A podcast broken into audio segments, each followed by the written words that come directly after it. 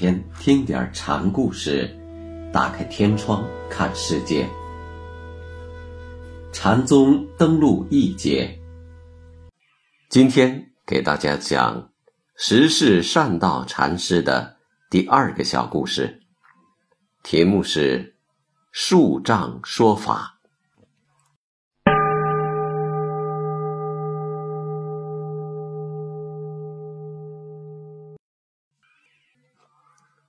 善道的门庭并没有因为皇家灭佛而冷落，相反呢，求教于他的人很多。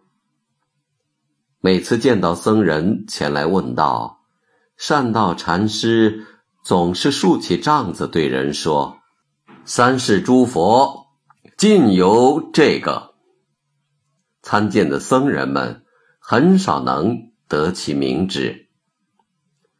长沙井岑和尚听到这个事后，就说：“他要是让我见着，我就让他把帐子放下，别通个消息。”临济禅师的徒弟三圣慧然，就拿长沙井岑的话去应对善道，结果被十世禅师认破了，闹了笑话。手中主张说法。是禅师们常用的手法。善道说：“三世诸佛全在这一根竖起的杖子里。如果细细的理解起来，也并不怎么唐突。杖子是因缘而起，缘散而空。杖子既然是万法中物，也有道在其中。杖子的竖起，表达着体用不二等等，都是可以理喻的。”但是，这种经由理性的分析所认识的杖子，并不是禅，当然，也不是禅师对僧树杖的用意所在。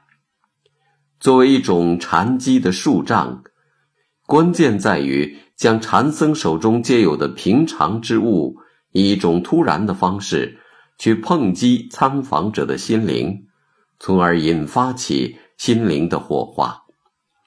对于仰慕禅师高明的参访者来说，他们预先或许根本就想不到，面对他们的求教之情的是一只杖子，因此要对杖木然。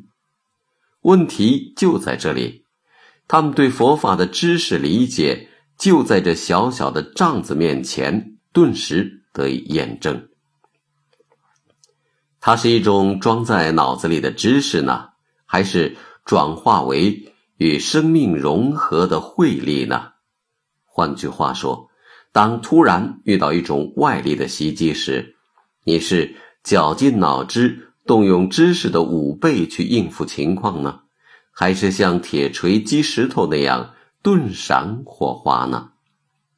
禅所要的根植于生命中的慧力。显然是后者，而不是前者，因为五倍总有缺欠的时候，而慧力根植生命时，却如永不枯竭的源泉。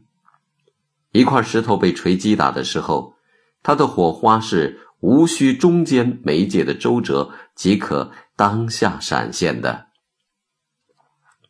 因为石头有这种本性。禅宗所要求的明心见性，就要你回到你的自信中去，保持它自然具有的闪现火花的大机大用。禅宗又讲方便法门，它要一种随机的、没有套数的方式去引发你生命的潜能。木头具有起火的可能，因此不论是钻木还是摩擦。还是用火点引，都是可以燃烧的。善道的树杖说法，很好的体现出禅宗入道法门的方便。虽然用杖施法误人，不是善道首创。善道的树杖说法难住了不少和尚，也引起了丛林中人的注意。三圣闹了笑话之后。有位杏山禅师，为了亲自勘验善道，就带着不少徒众来石室找到了善道。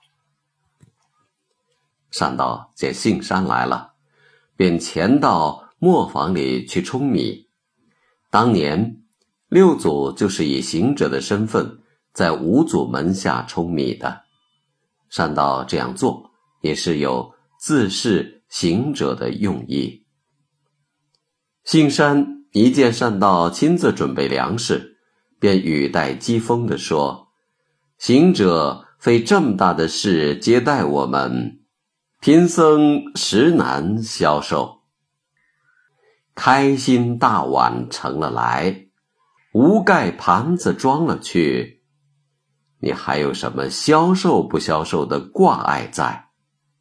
开心无盖，一方面是说盘子碗的形状，一方面说的是心计。